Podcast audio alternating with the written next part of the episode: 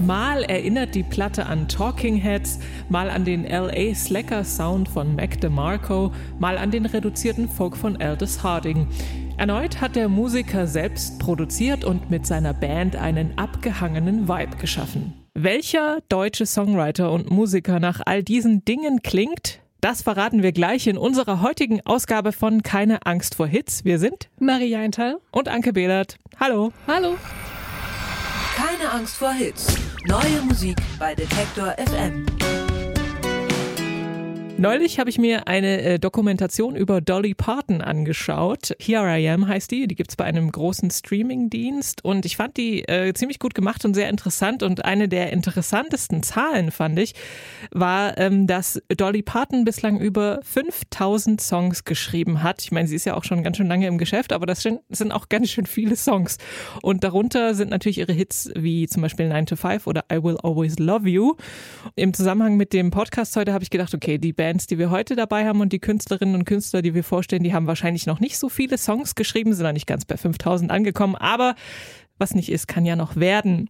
Jetzt geht es erstmal um insgesamt 32 Songs, verteilt auf drei Alben und drei Singles.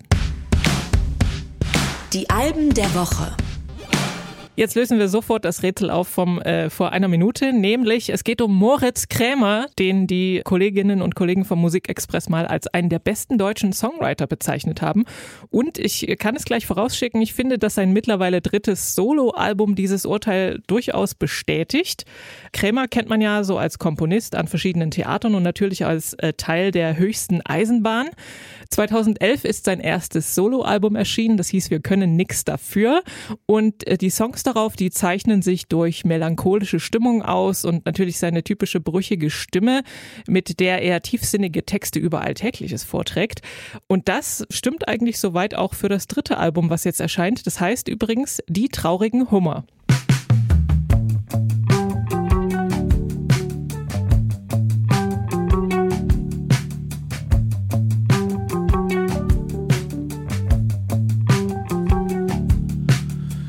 Sind immer im Urlaub, viele schreiben ihren Roman, viele kriegen gerade Kinder, kommen endlich an. Viele laufen jeden Tag, viele in Paris für Prada, viele kaufen Bitcoins. Ich lieg im Bett mit Kater, ich hab meinen Rhythmus. Ich laufe in meinem Takt. Ich hab meinen Rhythmus. Ich laufe in meinem Takt.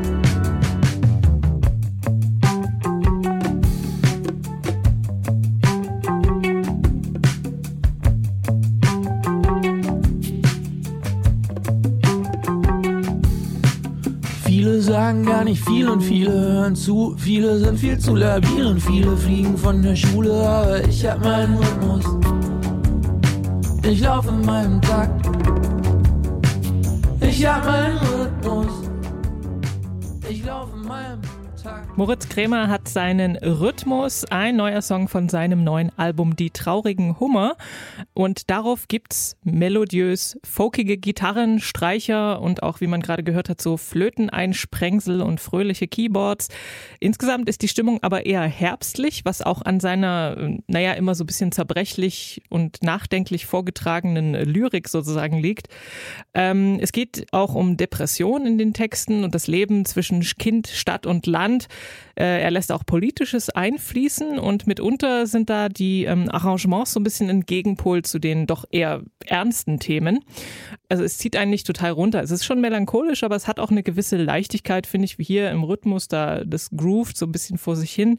Und ich bin ja ganz ehrlich kein Fan seiner Stimme aber dieses Album finde ich richtig gut. Wie gefällt es dir, Marie? Hm, also ich bin Fan seiner Stimme. Es gibt ja viele Leute, die sagen, ja, Francesco Wilkings Stimme, also die, die andere Person in die höchste Eisenbahn, ähm, ist irgendwie besser oder gefällt Ihnen mehr. Aber ich muss sagen, ich mag Moritz Kremer wirklich sehr, sehr gerne. Ähm, hab ihn jetzt als Solo-Songwriter so jetzt aber noch wenig gehört, muss ich auch sagen. Mir hat das Album aber auch gut gefallen. Leider erinnert er mich aber auch immer ein bisschen, seit er zumindest diese Kinderalbum, dieses Kinderalbum unter meinem Bett mitgemacht hat, mhm irgendwie denke ich immer auch ein bisschen an Kindermusik, muss ich sagen. Aber sehr, sehr gute Kindermusik. Und die Themen jetzt hier drauf sind ja gar nicht kindlich. Ne? Du meintest gerade, es geht um Depressionen, äh, Stadtflucht, Versagensängste mhm. im Song Aufliegen, den ich auch sehr toll finde. Dann ja um Depressionen in schwarzes Licht. Das ist ein sehr schönes Duett mit Larissa Pesch, die man auch von La Ing kennt.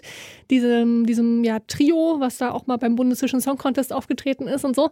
Ähm, ein sehr locker leichtes Album mit schwierigen Themen und trotzdem zieht es einen nicht runter, wie du gesagt hast. Es ist melancholisch, aber nicht zu sehr es ist verspielt. Ähm, ob ich jetzt Talking Heads und Mac DeMarco höre, weiß ich auch nicht so richtig, aber man muss den auch gar nicht damit vergleichen. Ich finde, der hat seine Nische da irgendwie ganz gut gefunden und das hört sich echt gut weg. Weiter geht's mit Pond. Das ist eine Band aus Perth, äh, die 2008 gegründet wurde und so eine Art äh, Schwesterband von Tame Impala ist, wenn ich das richtig verstanden habe. Denn ursprünglich bestanden sie mehr oder weniger aus denselben äh, Mitgliedern. Aber Kevin Parker ist jetzt aktuell nicht mehr dabei, weil ich glaube, Tame Impala so ein kleines bisschen äh, bekannter geworden sind als Pond. Also Pond hat mir tatsächlich bis gestern nichts gesagt, obwohl sie schon so viele Platten rausgebracht haben. Musikalisch befinden sie sich auch durchaus in einer ähnlichen Ecke wie Tame Impala, so ein bisschen Psychedelic Glam Rock. Und äh, ihr neues Album heißt Nein, also wie die Zahl neun, denn es ist ihr neuntes Album und es sind übrigens auch neun Songs drauf und es klingt unter anderem so.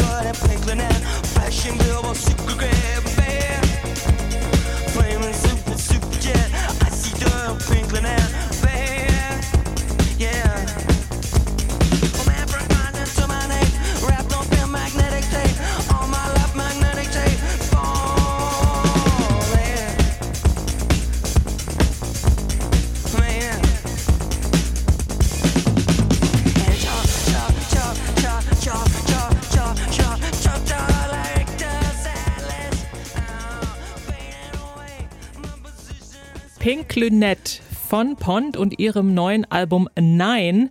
Und dafür hat sich Frontmann Nick Albrook überlegt, dass sie so ein bisschen weg wollen von dem etwas polierten Psych-Pop der letzten beiden Alben. Und so haben sie dann einfach losgejammt und aus dem vielen stundenlangen Material so dann eben Songs herausgeschnitten sozusagen.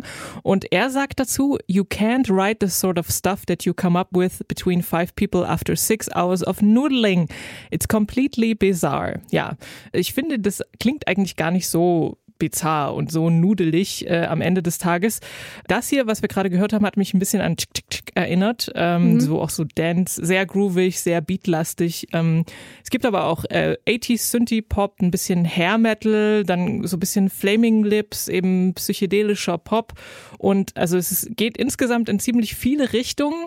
Und das hat mich tatsächlich auch so ein bisschen verwirrt, irgendwie etwas ratlos zurückgelassen, weil ich mich gefragt habe, ob sie selbst manchmal nicht so genau wussten, wo sie eigentlich hinwollen mit dem Album. Wie ging es dir? Vielleicht ist das die Nudeligkeit. Vielleicht hatten sie gar kein Ziel. So stelle ich mir das vor. Ähm, tatsächlich war es mir teilweise auch ein bisschen zu durcheinander, ein bisschen zu drüber, wenn man das so sagen kann. Ähm, ich fand gerade den Song auch sehr ja, steht sehr selbst, äh, sehr stellvertretend für den Sound des Albums. Ähm, ich fand aber andere besser. America's Cup zum Beispiel. Es war auch eine Single, da ist ein sehr catchy Refrain dabei. Ähm, auch der, der, einer der ersten Songs, Songs for Agnes, oder ist sogar der erste, glaube ich. Ähm, der hat echt so eine volle Wucht am Anfang und klingt dann aber doch am Ende mit so einem ruhigen Saxophon oder irgendeinem anderen Bläserinstrument äh, aus. Also sie, sie haben sich da schon viele Sachen überlegt. Das ist jetzt nicht einfach so spontan entstanden. Ähm, hat aber nicht so einen roten Faden. Nee, den, den habe ich auch nicht gefunden. Du hast recht. Aber brauche ich, also brauchte ich persönlich gar nicht so sehr, weil man lässt sich da einfach irgendwie in die Musik fallen. Ähm, ist jetzt kein Album zum, zum Relaxen. Das nicht. Aber ich fand das sehr mitreißend. Ähm, und trotzdem haben sie ihre Melodie gefunden. Ähm, das ist ja immer bei denen so. Die schaffen es trotzdem, Melodie zu finden, trotz der ganzen trotz des ganzen Trubels. Und das habe ich hier auch beim neunten Album von Pond auch gehört. Ja. Keshavara. Das ist das Projekt von Keshav Puro Shotam und den kennt der ein oder andere vielleicht noch von der Band Timid Tiger. Sein Vater ist der Jazz- und World Percussionist Ramesh Shotam und der wurde irgendwann mal auch vor ein paar Jahren mit dem Jazzpreis der Musikkulturen vom WDR 3 ausgezeichnet. Also jetzt ich sag mal, Musik liegt ihm wahrscheinlich im Blut, dem Keshav. Und ähm, das Projekt Keshavara ist 2016 entstanden. Das erste Album ist auch noch im selben Jahr erschienen. Und es war so eine Mischung aus Folklore-Sounds, eiernden Synthes und indischen Percussions, Pop und so Hip-Hop-Beats. Und jetzt kommt das zweite und das trägt den vielversprechenden Titel Kabinett der Fantasie. Und dafür wurden Bezeichnungen wie zum Beispiel Exotic Spiritual Pop oder Outer National Downbeat Psychedelia aus dem Hut gezaubert. Und wie das klingt, das hören wir jetzt.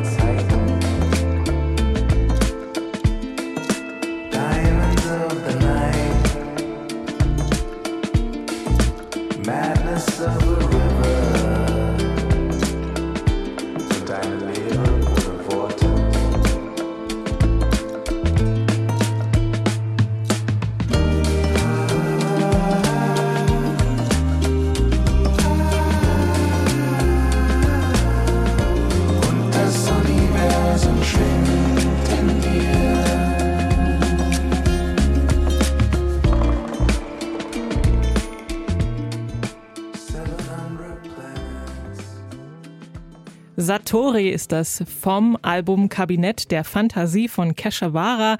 Und bei dem Song sind meine Ohren natürlich sofort an dieser herrlichen Pedal-Stil hängen geblieben. Ich finde das total schön und wie hier auch, wenn Dinge zusammenkommen, die eigentlich relativ weit auseinander liegen, wie zum Beispiel Pedal-Stil, was man ja immer noch eher so mit Country-Musik assoziiert und dieser fernöstlich eingefärbte, groovende Pop und ähm, das finde ich sehr gelungen, also nicht nur in diesem Song, sondern überhaupt auf dem ganzen Album. Sie greifen da in der Musikgeschichte überall zu, wo es ihnen gefällt und das klingt mal so ein bisschen funky, mal auch ein bisschen slacker, dann haben sie die Hip-Hop-Beats immer noch dabei und so pointierte Streicher- und Bläser-Arrangements. Da kommt also relativ viel auch zusammen, sehr viel Unterschiedliches und im Gegensatz zu Pont, aber finde ich, dass man hier durchaus diesen, diese einende Hand hört, sozusagen, dass da ein, ein Mensch dahinter steht oder zwei in dem Fall, der das zusammenhält. Und äh, wer zu diesen äh, sehr fantasievollen und schon allein so farbenfrohen quasi Klängen noch äh, Bilder haben möchte. Das Ganze ist als Musiktheater konzipiert und äh, auch als Soundtrack einer, eines Films. Und den Film gibt's ab heute, glaube ich, auch zu sehen. Und der heißt wie das Album Das Kabinett der Fantasie und ähm, der vereint eben Musik, Schauspiel und Tanz zu einem Vaudeville inspirierten avantgardistischen Spektakel. Also das klingt alles wunderbar und äh, sehr interessant. Ähm, wie hat dir denn die Musik gefallen, Marie? Ja, ich sag mal so, ins Kabinett der Fantasie würde ich irgendwie gerne, gerne, das würde ich gerne betreten. Da haben sie mich auf alle Fälle sehr neugierig äh, gemacht, was da noch für eine Welt dahinter stecken muss irgendwie. Weil ich fühle mich wirklich wie in so eine andere Welt mitgenommen, ja. wenn ich, wenn ich das Album höre. Ich hatte es auch gar nicht auf dem Schirm. Keshavara war mir komplett neu, bin jetzt aber froh, dass ich ihn entdeckt habe oder dass ich die Band entdeckt habe oder das Projekt, was auch immer. Ähm, Freue mich auch jetzt den Film mir anzuschauen. Ähm, da gibt es ja auch mit ne, Schauspiel und Tanz und so und irgendwelchen, wie du sagst, avantgardistischen Sachen oder so. Ähm, gleich zu Beginn der Song Welcome to the Cabinet of Fantasy, äh, das, der, der kriegt so eine ganz tolle, düstere Jahrmarkt-Zirkus-Stimmung irgendwie, äh, da ist man sofort drin, ist ein tolles Intro für das Album. Ähm, dann gibt's den Song Majula Mantra, der ist siebeneinhalb Minuten lang, aber hat so viel drin, wo man einfach, wie gesagt, auch drin bleiben muss. Da ist auch ein toller Rap-Part drin. Ich habe gerade gar nicht auf dem auf dem Zettel, wer da mitgerappt ist, auf alle Fälle ähm, eine, eine weibliche Stimme, die man da hört. Ähm, den kann ich sehr empfehlen, äh, wenn, man, wenn man nur einen Song vom Album hören, hören will, dann auf alle Fälle den, also Manjula Mantra. Ja, ich finde äh, transzendentaler Yard Soul finde ich irgendwie eine sehr gute Beschreibung. Die habe ich irgendwo gelesen und dachte mir so, ja, das ist es auf alle Fälle. Neu auf der Playlist. Wir sind bei den Singles angekommen. Drei haben wir wieder auf dem Zettel und äh, als erstes stellen wir euch den neuen Song von der britischen Post-Punk-Band Idols vor. Die sind ja durch ihre kompromisslosen, sozialkritischen Texte und ihren harten Sound bekannt geworden. Das zweite Album Joy as an Act of Resistance aus dem Jahr 2018, das war so ihr Durchbruch. Dann kam vergangenes Jahr Ultra Mono raus. Das hat sogar den Platz 1 der UK Albumcharts erreicht. Und mit ihrem neuen Song The Beachland Boy Ballroom kündigen Idols jetzt ihr neues und mittlerweile schon viertes Album an. Das wird Crawler heißen und wird am 12. November erscheinen. Und der neue Song The Beachland Ballroom, der ist laut der Band der wichtigste Song des Albums.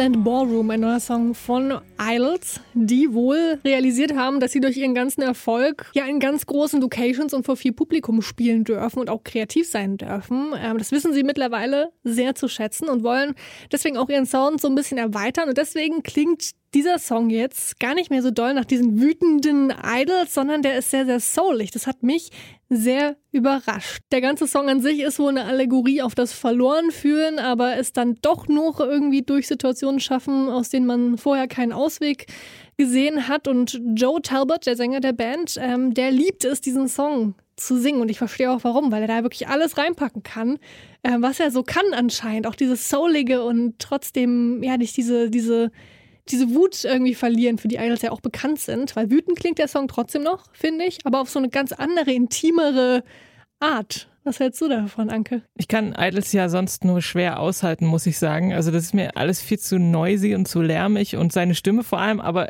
ganz ehrlich, also dieser Song, der hat mir richtig gut gefallen und er hat mich natürlich auch überrascht. Also als ich das gesehen habe bei uns auf der Liste, dachte ich, oh, Idols, okay, schon mal leiser stellen, das äh, die Lautstärke. er ist so emotional und äh, hat eben so eine krasse, also intensiv sind die Songs ja immer, aber eben auf nicht so eine brutale Art und das gefällt mir ganz gut. Also das zeigt eben auch, hey, wir können übrigens auch was anderes. Sie haben sich da wohl die Band Ronettes zum Vorbild genommen mit ihrem Song Be My Baby. Äh, die Ronettes sind, für alle, die es nicht wissen, amerikanischen oder ein amerikanisches R&B-Trio. Äh, und sonst war ihnen das anscheinend immer ein bisschen zu uncool, so in die Richtung zu gehen. Aber jetzt hat es sich wohl richtig angefühlt, laut Pressetext. Und jetzt äh, kommt es irgendwie authentisch rüber bei denen. Und wie gesagt, es verliert nichts nix von seiner, von seiner Wut. Der Idols Sound ist auch immer noch zu hören. Auch das Video ist eine sehr intensive Erfahrung, weil man eigentlich die ganze Zeit nur Joe Talbots Gesicht sieht, also eine sehr nahe Nahaufnahme. Also man sieht manchmal seine, seinen Mund, seine Zähne und dann wieder sein, seine Augen und irgendwie ist alles sehr verschwitzt und sehr Wut oder Schmerz geladen, sein, seine Mimik. Und das muss man auch erstmal aushalten, sich das anzugucken. Aber es passt irgendwie und ich kann das sehr empfehlen, dass man ja, über sich ergehen zu lassen im positiven Sinne. Jetzt geht's weiter mit der ja schon mittlerweile dritten Single vom Album Things Take Time, Take Time, die am 12. November rauskommen wird. Ray Street und Before You Gotta Go haben wir ja schon bei Keine Angst vor Hits besprochen. Die Rede ist natürlich von Courtney Barnett. Gerade der letzte Song, der war ziemlich reduziert, äh, sehr schön, aber sehr reduziert. Und jetzt gibt's wieder auf dem neuen, mit dem neuen Song ja gewohnten Slacker Gitarrenrock. Der Song Song, der heißt Write a List of Things to Look Forward to. Also ja, mit Album- oder Songtiteln ähm, hat sie so. Ne? Sie macht immer sehr schöne Songtitel, wie ich finde. Einer ihrer besten Freunde hat das wohl immer öfter mal gesagt. Also, dass du halt Sachen aufschreiben soll, auf die man sich freut, damit man eben die, ja, die Lust irgendwie am Leben nicht verliert und auch, ja, irgendwie die, seine Stimmung aufhellen kann. Und auch der Song, der soll quasi helfen, auch kleine Siege im Leben ähm, zu feiern. Das ist Write a List of Things to Look Forward to von Courtney Barnett.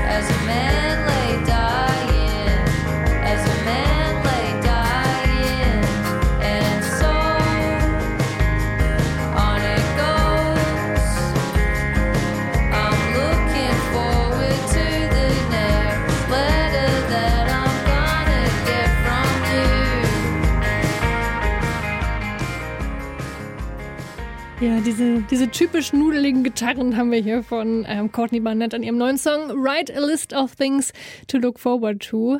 Sie hat wohl in den letzten Jahren viele neue Freundschaften ja, geschlossen, hat sehr viele tiefgründige Gespräche geführt und hat sich jetzt dafür entschieden, ja, einfach auch mal den Leuten zu, zu, zeigen, dass sie dankbar ist für diese ganzen Gespräche und Freundschaften und das eben nicht mehr nur so als selbstverständlich anzusehen. Das ist auch noch eine Message vom Song. Es ist eine, ja, ein typischer Courtney Barnett-Song würde ich sagen. Da kann man gar nicht mehr viel drum herum reden. Ähm, sie hat ihren Sound gefunden, wird den, glaube ich, auch nicht mehr verändern. Finde ich persönlich auch überhaupt nicht schlimm.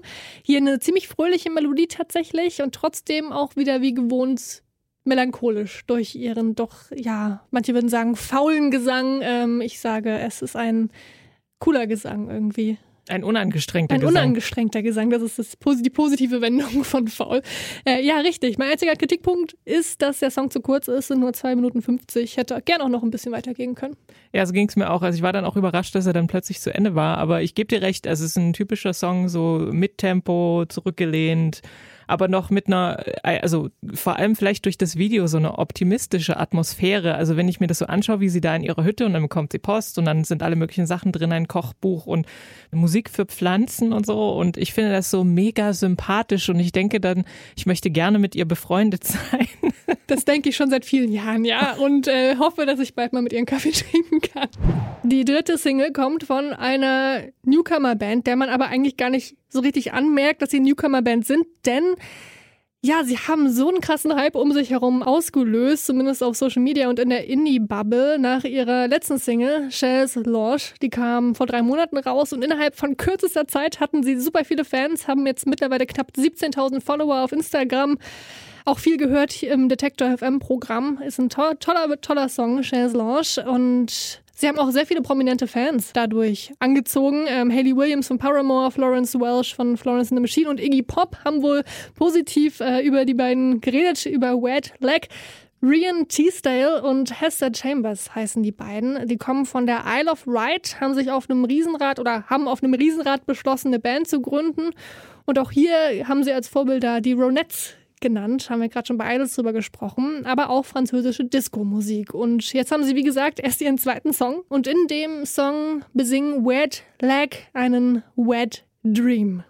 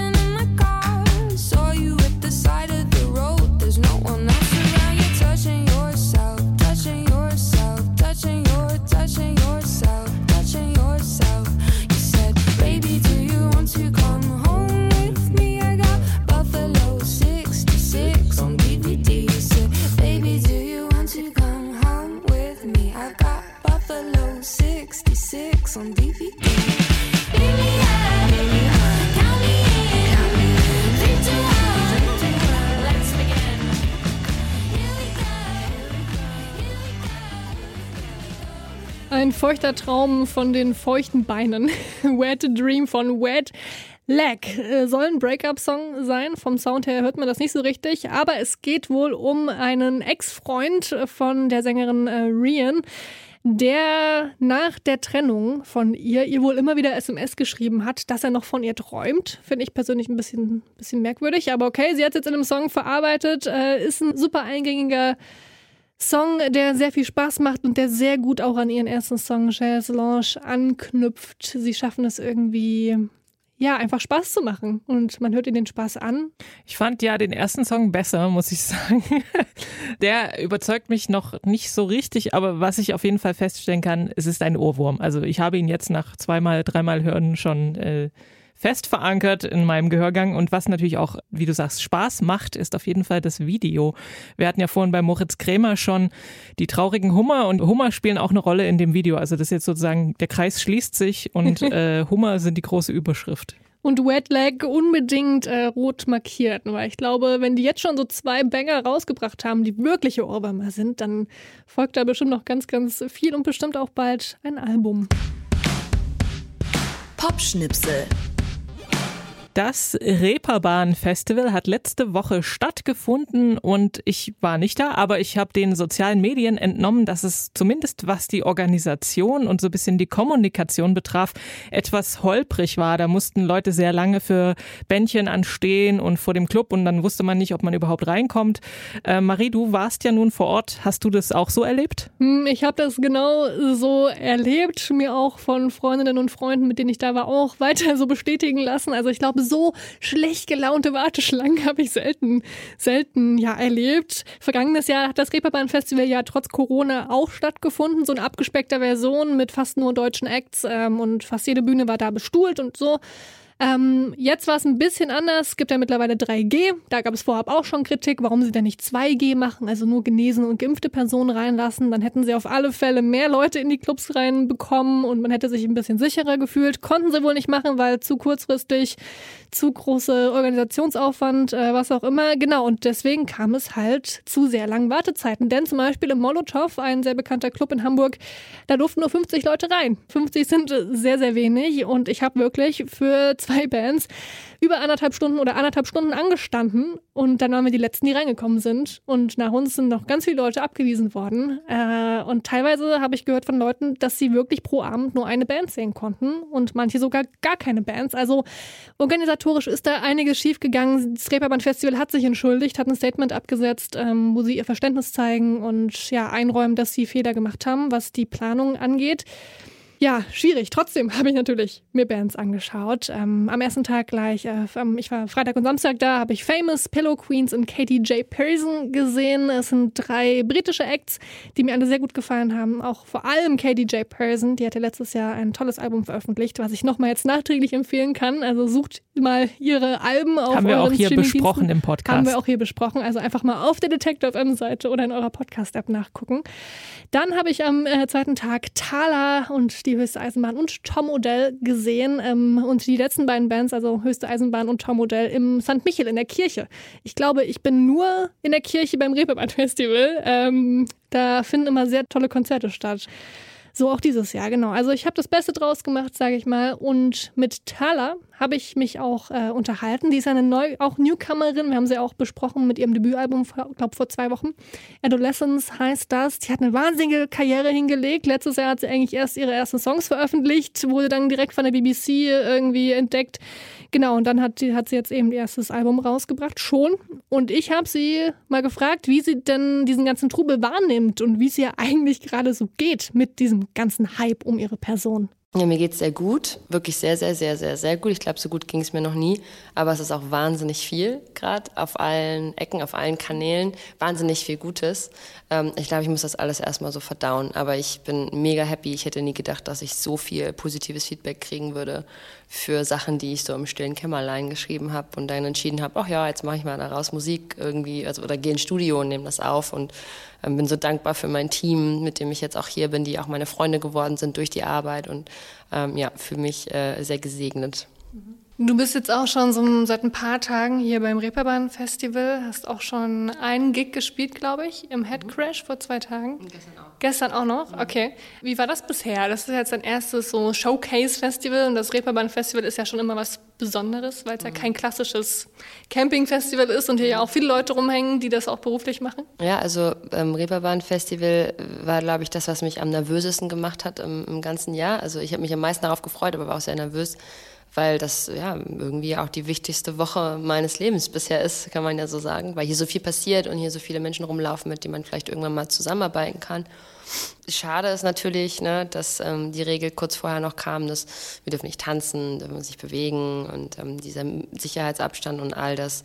Aber nichtsdestotrotz alleine der Faktor, dass man wieder auf einer Bühne stehen kann und Menschen, echte Menschen vor sich hat und nicht in eine Kamera spielt, macht, glaube ich, einen Riesenunterschied für sehr, sehr viele Leute und ähm, ja, ich freue mich einfach total, dass ich jetzt anfange und zwar richtig anfangen kann, Gigs zu spielen und es sind noch viele Termine geplant.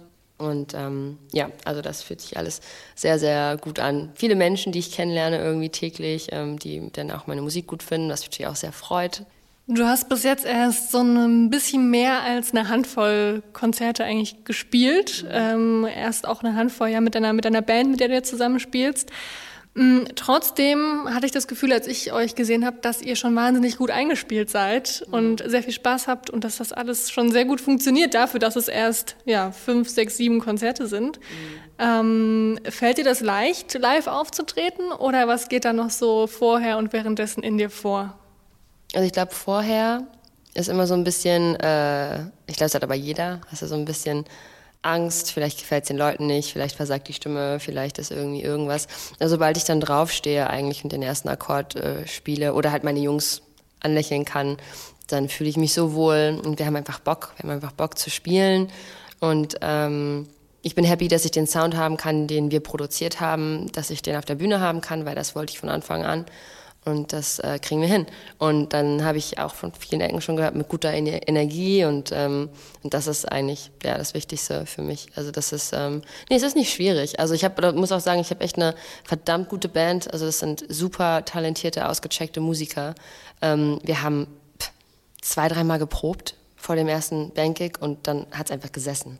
Also, weil jeder von denen halt auch zu Hause sitzt und äh, daran wirklich arbeitet und effektiv versucht, sich zu verbessern. Und ich sitze zu Hause, genauso mein Keyboarder, genauso mein Drummer, der hört sich die Songs an und geht die immer wieder durch. Und ähm, ja, und dann halt äh, haben wir jetzt ja wirklich auch erst fünf, sechs Mal, wie du schon gesagt hast, zusammen gespielt. Und jedes Mal wird es einfach besser. Also wir merken, natürlich passieren Fehler, ne? Also das ist ja nun mal Live-Musik. Und manchmal verspielt sich einer oder, oh, da kriegst du mal einen Ton nicht oder so. Aber ich glaube, so, so, solange die Grundenergie stimmt, ist das das Wichtigste. Du hast vorher aber auch schon ein paar Jahre lang ja solo, bist solo aufgetreten bei Open Mics und auch als Straßenmusikerin. Ähm, hilft dir das irgendwie dabei, jetzt auch mit den Nerven so umzugehen? Weil ich kann mir vorstellen, wenn man vor irgendwelchen random Leuten auf der Straße spielt, dass das ganz schön das Herz zum Schlagen bringt. Mhm. Wie war das so? Also was heißt ein paar Jahre? So lange tatsächlich auch noch nicht. Also ich habe äh, erst 2019 angefangen mit Open Mics und mich so langsam daran getraut. Und dann den Sommer 2019 auch angefangen, Straßenmusik zu machen und den durchgezogen komplett. Und ähm, ja, es war total am Anfang äh, sehr nervenaufreibend auf jeden Fall. Ähm, ein Kumpel hat mich mitgenommen und ich habe ihn erstmal, ich habe ihm erstmal zugeschaut und geguckt, wie er das alles so macht, wie er mit den Menschen agiert. Und dann habe ich gesagt, okay, jetzt mache ich es auch. War natürlich super nervös und habe mich auch, ne, also ich spiele auch erst seit zwei, drei Jahren richtig Gitarre, habe mich verspielt, habe mich versungen. Ähm, aber im Endeffekt ist es egal, weil es ging ja erstmal nur darum, dass ich das Gefühl habe, ich fühle mich auf einer Bühne sicher und heimisch. Und das ist dadurch dann auch passiert. Also ich glaube, jetzt mittlerweile macht es für mich gar nicht mehr so einen Unterschied. Also Stadt ohne Meer jetzt äh, vor einer Woche, es war großartig. Das hat uns alle so, äh, so hat sich so gut angefühlt. Wir haben halt ähm, echt vor 1000, 1500 Leuten oder so gespielt. Von 200, ne, auf dem Immergut. Und das, das ist halt so eine Riesensteigerung. Und ich dachte so, boah, jetzt 10.000. Also ich glaube, ich habe so Bock. Also ich habe einfach so, so, es ist so ein Switch in mir drin. Sobald ich auf der Bühne stehe, dann merke ich einfach, wie sehr ich das will und wie sehr ich einfach Bock habe, Spaß zu haben. Und den habe ich dann. Und dann äh, sehe ich das eigentlich gar nicht mehr so richtig. Irgendwie. Ja. Du hast vor ein bisschen mehr als einer Woche jetzt dein Debütalbum äh, veröffentlicht, Adolescence. Ähm, also Jugend bzw. Erwachsenwerden heißt das ja. Ähm, kannst du jetzt schon, würdest du sagen, so mit Abstand auf deine Jugend blicken? Weil du bist ja immer noch ziemlich jung. Ja, ich glaube, also ich glaube, so für, für mich war die Definition eher dieses äh, von 17, 18 auf Mitte 20. Ich finde, da passiert total viel in der Entwicklung und da passiert total viel in einem selbst und man reflektiert Dinge ganz anders. Und ähm, ja, doch, ich glaube, ich hätte diese, diese Dinge auch nicht aufschreiben können als 20-Jährige, weil ich gar nicht den Zugang zu mir selbst hatte. Es gibt Menschen, die haben den schon ganz früh und das ist total toll. Ich hatte den nicht. Ich habe das alles ziemlich viel von mir weggeschoben und weggehalten und die Dinge auch nicht verarbeitet, sie nicht mehr an mich rangelassen, durchlebt, aber nicht mehr drüber nachgedacht, in Schubladen gesteckt, damit es halt dann da sicher verwahrt ist. Und dann habe ich die Schubladen sozusagen wieder aufgemacht und habe geguckt, was ist denn da eigentlich alles drin? Oh, so viel. Und dann kam das irgendwie alles raus. Ich glaube, alles, was sich im, im Unterbewusstsein befand, kam dann auf Papier. Und äh, das wäre nicht möglich gewesen damals, auf gar keinen Fall. Also, und viele Dinge, von denen ich in den Songs ja singe oder sch schreibe, wie auch immer, äh, hatte ich ja bis dato dann noch gar nicht erlebt gehabt. Also das musste ich ja erstmal alles erleben und sehen und so fühlen vor allen Dingen. Von diesen Perspektiven aus betrachten und nicht, ne, ich glaube, oft ist es ja so, als Teenager ist die Welt gegen einen und alle sind doof und, und äh, dann ist es vielleicht noch schwieriger, das aus einer Erwachsenenperspektive zu, zu sehen, so, sozusagen damit abzuschließen. Wie würdest du denn dein Erwachsenwerden oder diese Zeit so in drei Worten beschreiben? Ich glaube, die war sehr augenöffnend, die Zeit für mich, weil ich ähm, durch die Dinge, die ich gesehen habe oder erlebt habe, sofort relativ schnell und früh wusste, wie ich nicht leben möchte und wie ich ähm, mein Leben nicht gestalten will. Und ich glaube, das war sehr wertvoll, wenn es natürlich damals auch sehr zerstörerisch war. Das wäre das zweite Wort, ähm, weil man natürlich äh, nicht weg kann aus, diesem, aus dieser Situation so wirklich. Ähm, aber ich bin eigentlich sehr dankbar dafür, weil diese negativen Einflüsse, die ich gesehen habe, die ich äh, ähm, hatte, ähm, sich dazu entwickelt haben, dass ich jetzt wirklich ziemlich genau, was heißt ziemlich, ich weiß hundertprozentig, was ich in meinem Leben haben möchte für Energie und für Menschen und was auf gar keinen Fall. Und die Dinge, die, oder die Menschen, die mir nicht gut tun oder ähm, die Gespräche, die mir nicht gut tun oder die mich einfach nicht tiefer berühren, da mache ich auch keinen Platz für, brauche ich nicht. Also alles, was, was gut ist und ähm, was sich gut anfühlt, das bleibt. Und alles, was ähm, ja, mir das Gefühl gibt, ähm, mich nicht wertzuschätzen, ob es jetzt Menschen sind, Situationen, Gespräche, ähm, da muss ich nicht verweilen. Und das ist, glaube ich, eine, ja, eine große Erkenntnis. Das dritte Wort, ich glaube für jeden Teenager, ne? nervenaufreibend. Du bist auf einmal, springst du ja, du wachst ja auf einmal morgens auf und bist 15 und stellst fest, oh Gott, ich bin jetzt eine Frau oder ich bin jetzt ein Mann oder ich werde es jetzt langsam. Und dann äh, ja, von Schweißausbrüchen äh, zu unreiner Haut, äh, zu äh, all den möglichen anderen peinlichen Dingen, die einem so passieren können, die eigentlich gar nicht peinlich sind, aber in dem Alter natürlich. Ich glaube, ich war ein ganz schöner Hitzkopf als Teenager. Ich konnte überhaupt nicht mit Kritik umgehen. Ich habe mir nichts sagen lassen. Ich wusste immer alles besser, das weiß ich auch, dass das, dass das so war. Und ähm, bin sehr froh, dass ich einfach ruhiger geworden bin. So, und ich meine, ich glaube, man lernt dann irgendwann seine Energie. Man schaut dann ganz genau darauf, verschwende ich hier jetzt meine Energie oder bringt mir das eigentlich was? Also wenn ich mich jetzt in diese Situation begebe oder in dieses Gespräch mit dieser Person. Und ähm, das sind die drei Worte. Was würdest du sagen, welche Musik hat dir denn so dabei geholfen, das alles so zu, also damals zu durchleben, aber dann auch daraufhin ähm, zurückzublicken? Oh, zum Durchleben, das waren auf jeden Fall, ich hatte so ein Best-of, warte mal, The Offspring war das. Ja, und äh, die habe ich, da hatte ich so eine Anlage in meinem Zimmer stehen und dann kam ich äh, von der Schule in mein Zimmer, Tür zu und dann richtig aufgedreht und mich aufs Bett gelegt. Also wirklich sehr filmisch, aber so war es tatsächlich. Also ich habe schon immer Musik um mich drum gebraucht. Ähm, das, also ohne ging es nicht. Die Stille, ich weiß nicht warum, aber ich komme mit Stille nicht so gut klar. Ähm, mittlerweile ist das auch anders. Schon schön, mal auf dem Land zu sein, in der Stille. Ähm, nee, es war auf jeden Fall The Offspring, Linkin Park und schon eher die, die Rockschiene tatsächlich damals. Bin auch, hab ich immer auf Festivals geschlichen und so mit Mutti-Zettel, wie man das ja noch gemacht hat damals. Ähm, und dann kam tatsächlich so mit 16, 17, was halt lustig ist, weil das auch immer die Referenz ist, die Menschen irgendwie mit mir in Verbindung bringen, was ich natürlich, ähm, was mich auch freut, weil das sind großartige Künstler. Ähm, dann kam Messi Star und dann kam relativ schnell darauf auch äh, Beach House. Und äh, ich finde beide Stimmen, also Victorias wie auch Hopes, ähm, wunder, wunder, wunderschön und äh, magisch. Also ich habe das Gefühl, wenn du einen Beach House Track hörst, dann von Sekunde 1 bis zur letzten Sekunde des Tracks bist du in der Welt gefangen. Und Messi Star hat es auch, die Band hat es auch. Und ähm, das war auf jeden Fall was, auch textlich, was mich viel durch die, durch die Zeit getragen hat. Und dann wurde es auch immer seichtere Gitarrenmusik irgendwie, so sehr viel Singer, Songwriter, so ein bisschen folky. Ähm, und dann so 2017, ziemlich genau, ähm, dann kam halt die ganze Julian Baker, Lucy Dacus, Phoebe Bridgers, äh, Boy Genius, ähm, mein, eins meiner absoluten, boah, eine der besten Platten finde ich überhaupt.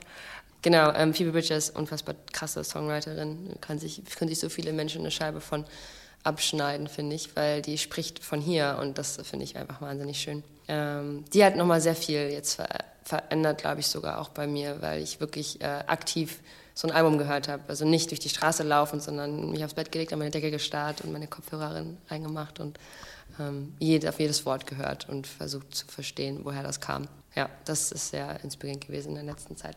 Für weitere Musiktipps und Anekdoten aus der weiten Welt des Musikbusiness, da abonniert ihr gerne diesen Podcast. Der heißt Keine Angst vor Hits und jeden Freitag gibt es eine neue Folge. Die heutige ist an ihrem Ende angekommen und deswegen verabschieden sich Marie Jainter und Anke Behlert und wünschen euch einen Happy Music Friday. Keine Angst vor Hits. Neue Musik bei Detektor FM.